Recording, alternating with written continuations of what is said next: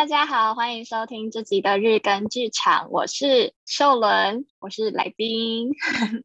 Hello，秀伦，大家好，我是雨辰。Hello，秀伦，我是常驻主持人子毅。今天呢，秀伦要来跟我们介绍一本书，一本我也没看过的书，还是秀伦就直接开始介绍这一本我也没看过的书呢？好的，我想要介绍今天想要介绍的书叫做《片段人间》，它是一个日本的作者写的书。这个作者的名字叫岸正彦，就是彼岸的岸，然后政治的政，然后彦是言，然后没有没有叶字旁。这是什么彦啊？我中文真的不太好，你看证明了吧？我国文不好。然 后我还是 get 不到是哪个燕哎？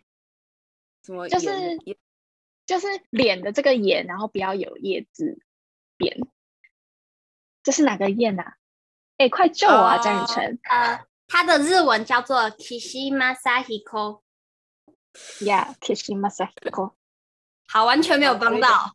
好，反正它是联经出版公司出版的一本书，它叫《片段人间》。有兴趣的人呢，就直接打“片段人间”，你就会看到一本上面写的《片段人间：猫酒店公关与成夜行巴士私奔的女子关于孤独与相遇的社会学》。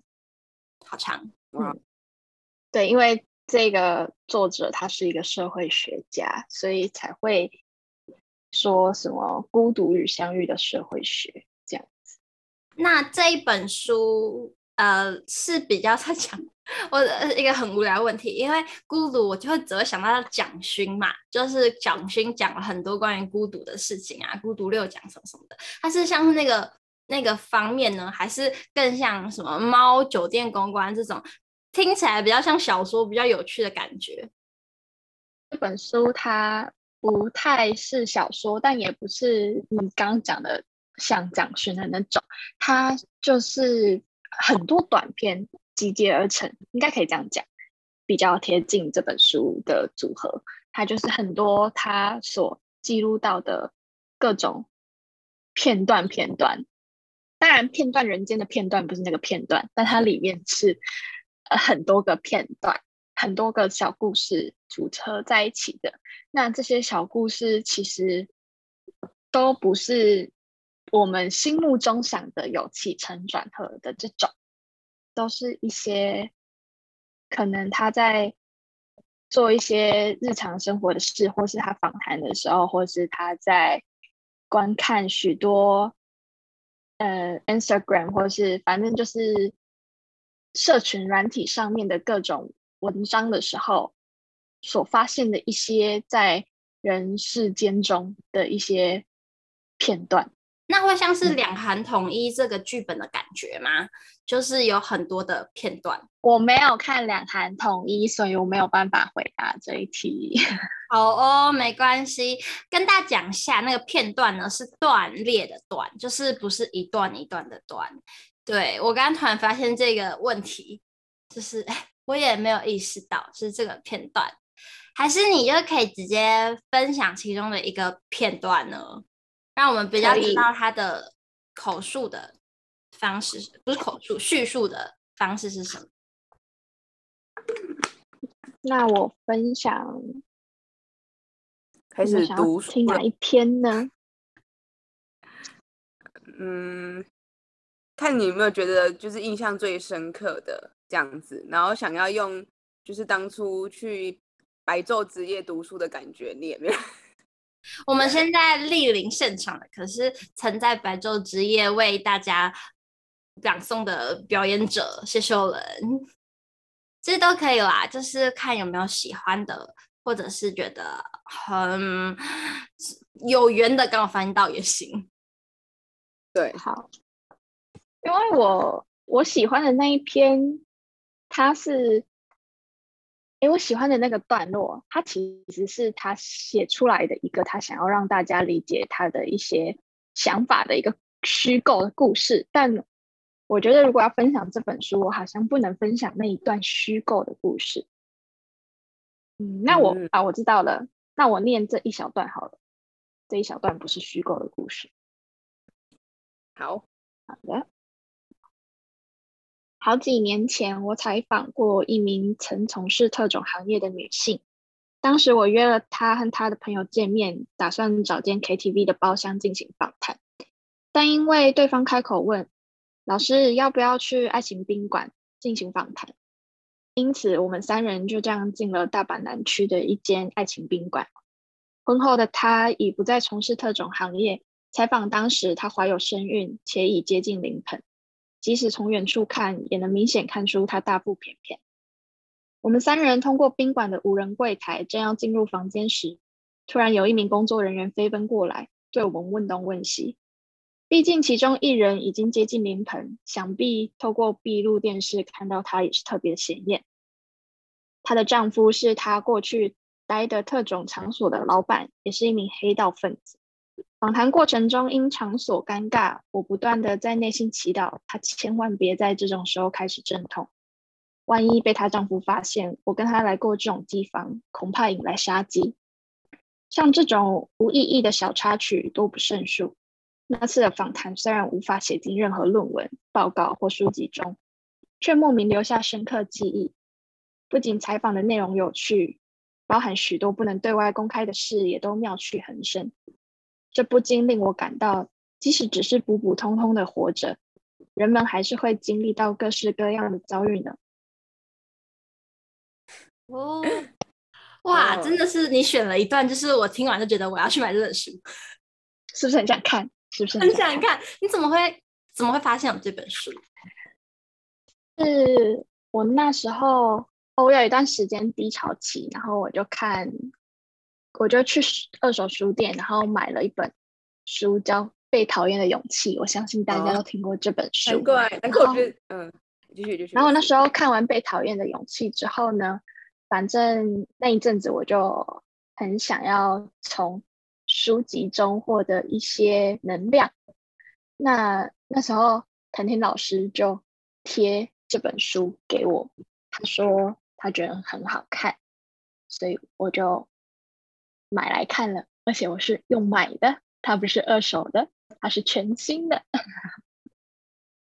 哦，就是第一，第一，我要说的是，难怪你那时候就是叙述这一本书的时候，我上上网看一下，发现它是很多小故事组成，再加上作者他可能是就是各种研究的学家，那我就想到就很像阿德勒被讨厌的勇气的感觉，所以我才想说，哦，原来我才看起来还有点恍然大悟的感觉。然后第二就是就是秀伦他念的声音真的很好听，就是你不会觉得就是会有出戏啊的感觉，因为你的声音可以让人家会有代入感，所以果然是有去白昼之夜朗读过《百年孤寂》的人。然后第三我要讲的是他的就是这位作者，他他说他不能把它写进书里面，但他还是写进去了，对不起。他他他说的不能写进来的，应该是更 detail 的事情吧？Oh, 就是我们真的没看到的。嗯嗯，好，没事，这个只是我心里的小小的小问号而已。对，好诶、欸，不知道小不知道小雨觉得就是那，所以你小雨是就是想要冲去买这本书这样子？应该不会冲去买，我应该会问秀伦能不能借我，可以吗？可以啊，可以啊，Of course，书书就是要被看才幸福。真的，我我我直接我没有，这是太大牌了，我请不起。因为我房间的书就很可怜，它就被我摆那边，然后我可能睡前想到就翻翻两翻两下，这样就呃就失眠的时候，失眠的时候我才会想起哦，对他们被冷落很久了。那那所以你是会睡前读这一本书吗？我觉得这本书感觉蛮适合睡前读的。我看心情，然后不一定会在睡前读书。你会去野餐的时候读吗？我还没有野过餐，我不知道。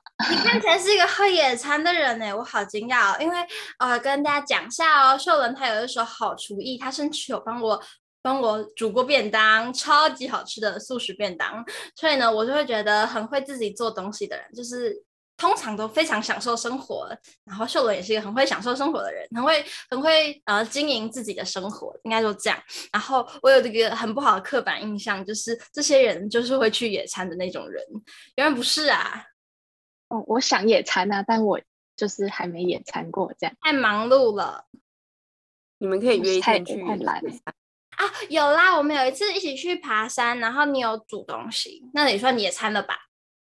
好，可以烤蔬菜。对，哎，我们那时候是爬山烤蔬菜。那个那个皇帝殿。哦，对，然后皇帝殿。嗯，然后我们在上面吃的秀伦煮的烤蔬菜，好快乐哦，哦很幸福哦。哦，所以秀伦是吃吃素这样子吗？哦，对对对。嗯，啊，我们又离、哦、又脱离片段人间了，因为这是也是我们的片段啊。真是太硬了。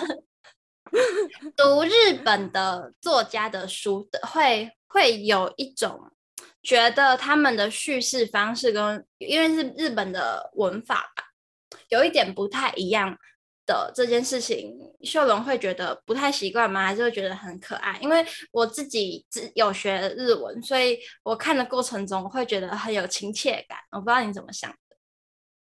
我首先我是非常喜爱日本的各种东西的人，跟我最近其实也开始自学日文，跟反正我就很爱看动漫，很爱看各种日剧什么之类的，所以。这个看起来就是对我来说很舒服，但这个舒服应该不是来自于跟雨辰一样，就是我已经知道他可能日文长怎样，就只是因为我可能喜欢这样子的文字的表达。嗯，哦，我看到这本书的书封上面啊，有写说。呃，一本拥抱无意义的生命之书，这句话让我非常的纳闷，它是什么意思？就是它其实里面有一些段落啊，它其实也会就是有一点点在，就是讲述说，哎，我想一下，还是我直接翻某一段？好啊，好啊，他他会讲说。就是他有一些段落会有这种这种，不是在讲他记录的故事，他可能会阐述，他会说某些东西虽然永恒的消失了，却在我们身边以不同的形式保被保留下来。这或许就是浪漫故事或怀旧故事经常使用的一种叙事模式。两人两人的声音就是他们的遗物。当两人尚在世间过着普通生活时。那些稀松平常、不着边际的闲聊，对他人而言既平凡无奇又不具价值。只有从说话者消逝的那一刻起，那些日常生活里毫不起眼的闲谈，才会变化成最重要且无可取代的遗物。然后他后面就会开始，就是叙述一些可能如果存在过，但没有被发现，或根本不存在，没被发现。跟根本不存在，也不曾怎么样怎么样，就他会有很有有一些段落，他会去讲一些这件事情，让你去理解他所这些片段片段组成的到底在传达一些什么样的感觉，是否有点抽象？超级抽象，我也觉得很抽象，但是但我个人的。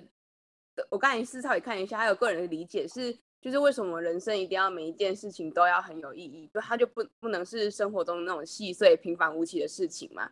然后有时候你会觉得这个只是你的生活，但是你后来可能回头看，你就会发现那一个瞬间是很珍贵，因为你接下来就完全没有再重新体验那一次那一件事情或是那一个人这样子。所以我觉得，我我个人理解会不会是这样子？对，嗯嗯。嗯，那你印象最深刻的那一段可以跟我们分享吗？它是虚构的故事，欸，哎，没关系啊，因为我觉得他给我的 punch 蛮重的，很想知道。好，好的，让我来说一个虚构的故事。有一对年轻夫妻生活的十分低调。有一天，丈夫向妻子提议两个人一起去度假，找了个合适的时间向公司休假。展开继蜜月旅游之后睽违已久的两人旅行，他们选择的地点是位在近郊的一处冷清的温泉区，并打算在那儿逗留一个礼拜，换住三间不同的温泉旅馆，尝试各种不同的温泉。起初，妻子觉得这趟旅行实在浪费钱，但在上网找住宿和温泉的过程中，找着找着，他也越来越感到期待。快到启程之日，爱操心的妻子认真开始思考该如何预防闯空门。他在网上寻找了各式各样的防盗用品，但那些用品不是点个灯，就是窗上加个防盗锁而已，没有一个能让他真正放心。于是，妻子偷偷录下了夫妻两人平日的各种声音：早晨与傍晚两人都在家时的脚步声，洗衣及煮饭、煮饭扫地的声音。电话铃声、邮差来的声音、临近小学传来的运动会的练习声、从窗外下方行进的国中生们打打闹闹的声音、当地垃圾车的声音，还有两人不着边际的闲聊、闲聊再闲聊。妈妈从娘家寄了包裹，之前隔壁的先生，那附近新开了的咖啡厅养了一条狗，最近餐桌上没有摆花。这台微波炉是不是该换了？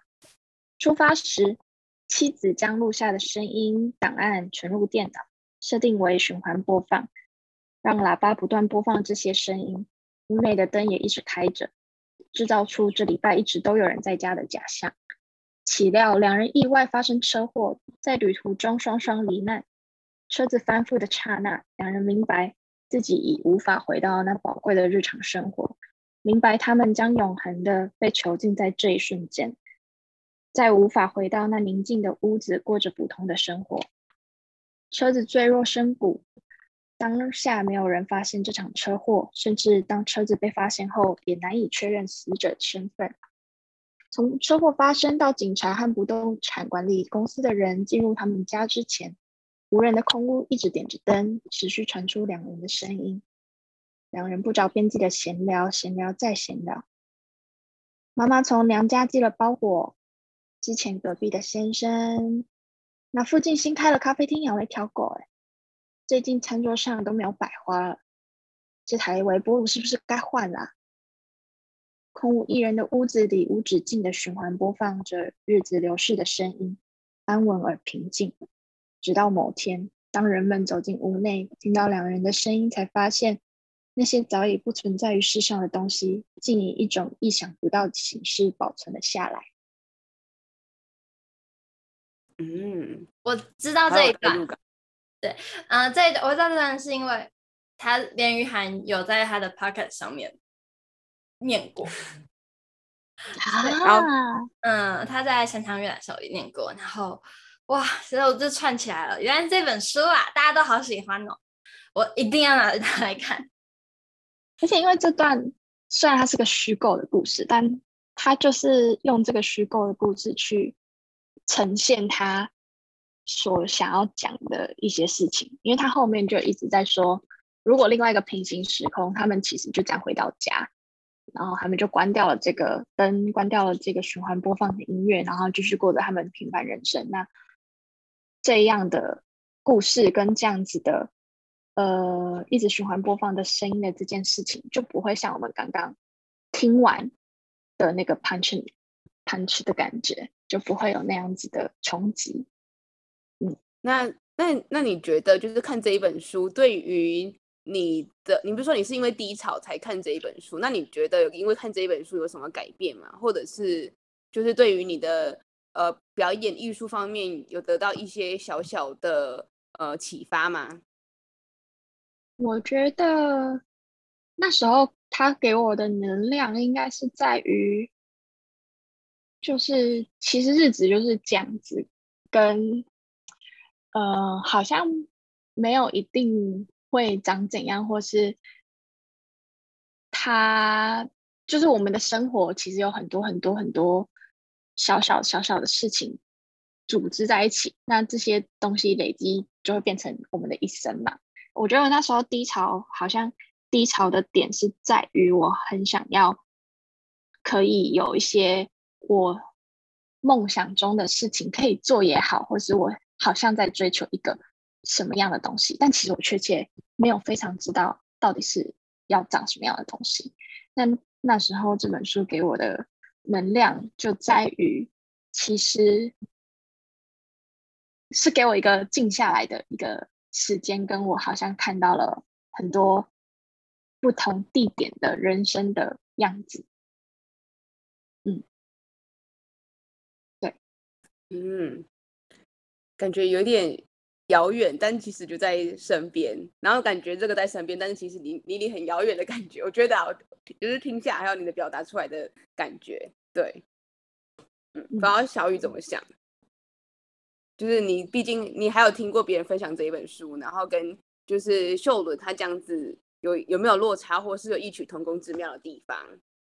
呃，其实差不多都是这个样子，但我比较好奇的是，呃，因为他毕竟是个社会学家嘛，然后社会学家看待事情的方式跟一般的散文的作家有什么不一样？就是他们怎么样书写，跟怎么样去讨论这些他们的想法，会是有不同的吗？或是你有发现什么特别的特点，还是你觉得其实都一样？我觉得，就是我没有特别会去分析，或是特别敏锐的会去看说，哎，有什么不一样？但是如果就感觉而言，我觉得这本书给我的感觉是，它刻画的事情会让我有一种真实感，跟非常不会觉得他用词藻去顺过它，它就是一个非常。嗯，萃取于生活中的平凡的事件，然后呈现在我眼前。但它也不是没有被组织过的文字，因为毕竟现在很多网络上，大家可能习惯的书写加入表情符号或什么的，其实都蛮碎裂的。但这一本书虽然出自于一个社会学家，但也算是它的特点，就是它可以刻画的非常完整。跟他的观察，其实我觉得是非常细微的，跟他的表达是清楚的。这样，我看到封面的照片啊，是在一个日本的街上，算是有个斜坡上，然后有一只猫咪。这本书有很多像这样的图片吗？这本书只有在每一个一些段落章节会有一些。黑白的风景照跟一些路边的照片，都是没我印象中没有看过有人，但都是黑白的风景照或是街景这样子。哎、这很酷哎、就是他选择的都是景色，因为像是啊，最近还有很多看到一些散文的书，他们也都会放一些照片，但还蛮多都是会有人类或者是那个。作家他日常看到的景象，他就把它拍下来，会是像这种感觉吗？我觉得他的照片给我的感觉都会是那种，你可能走走走走在路边看到的，或是你可能坐车坐坐坐看到的的这种感觉。然后他他不是特别美的，但他会给你一种生活感。可是我们平常本来每天就在生活啦，日常日子跟这些平凡，对我们来讲都是非常容易得到的。有为是什么原因让我们会还要再看这本书？它的日子跟日常跟我们平常习惯有什么不一样？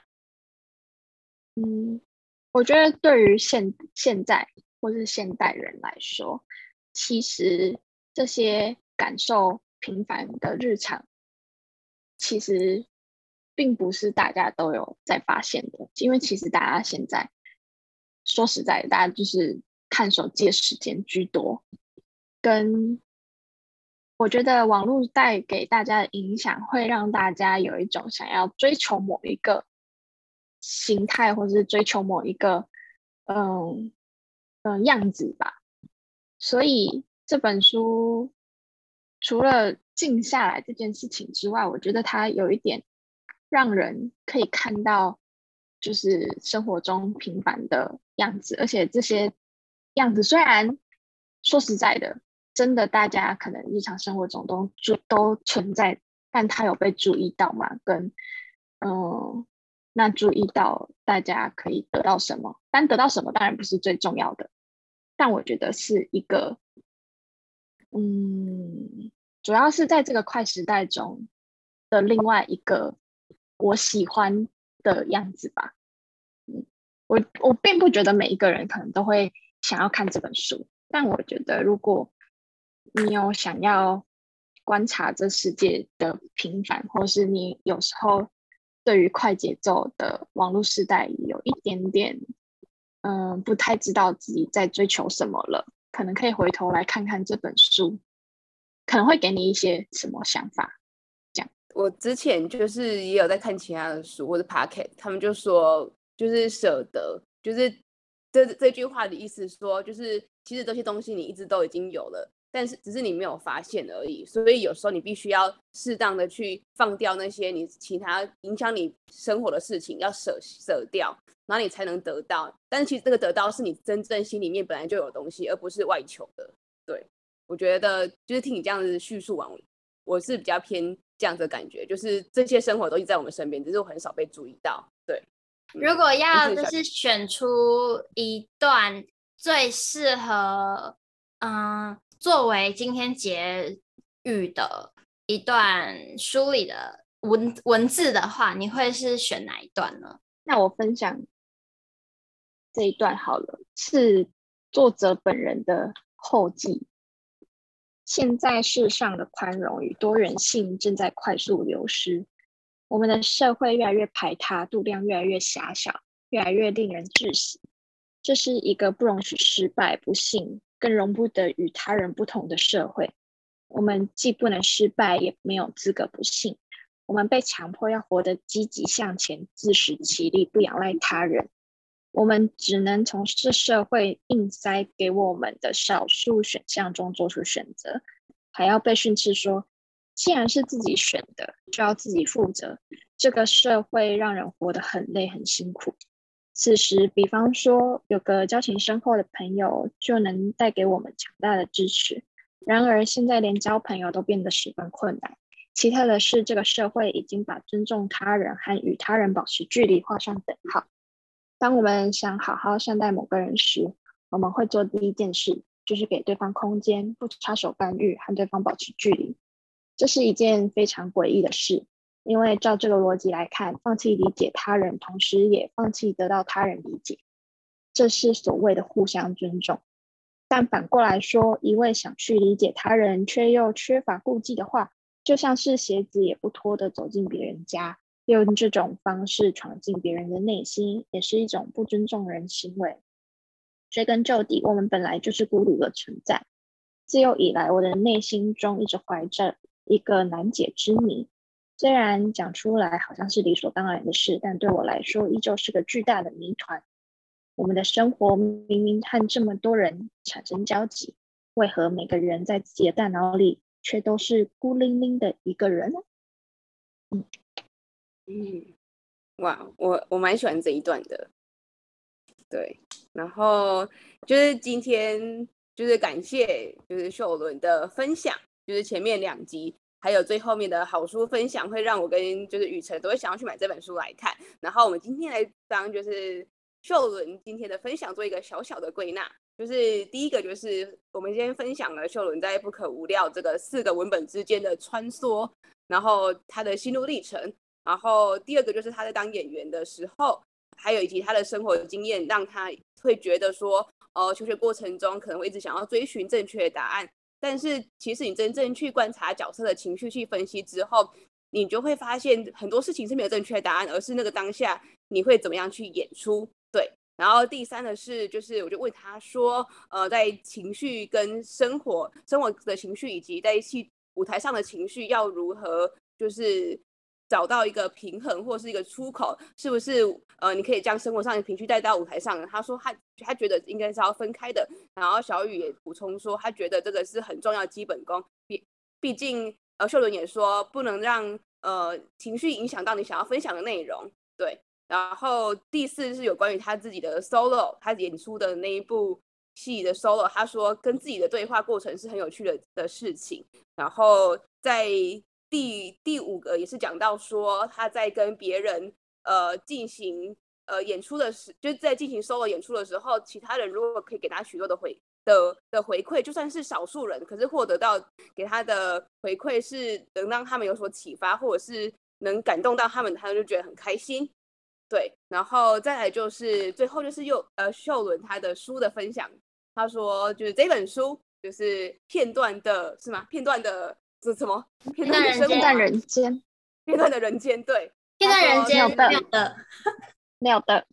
哦，片段人间，对不起，片段人间，他觉得呃平凡的日常可以在这样，就是这一这一段这一本书想要描写的是在这样的快时快时代啊，可以让我们的心应该让我们的心平静下来。有时候那些平凡日常就在我们身边，只是我们没有找到而已。对，那今天就谢谢秀伦，谢谢秀伦，谢谢大家，谢谢大家，谢谢子怡，拜拜，拜拜。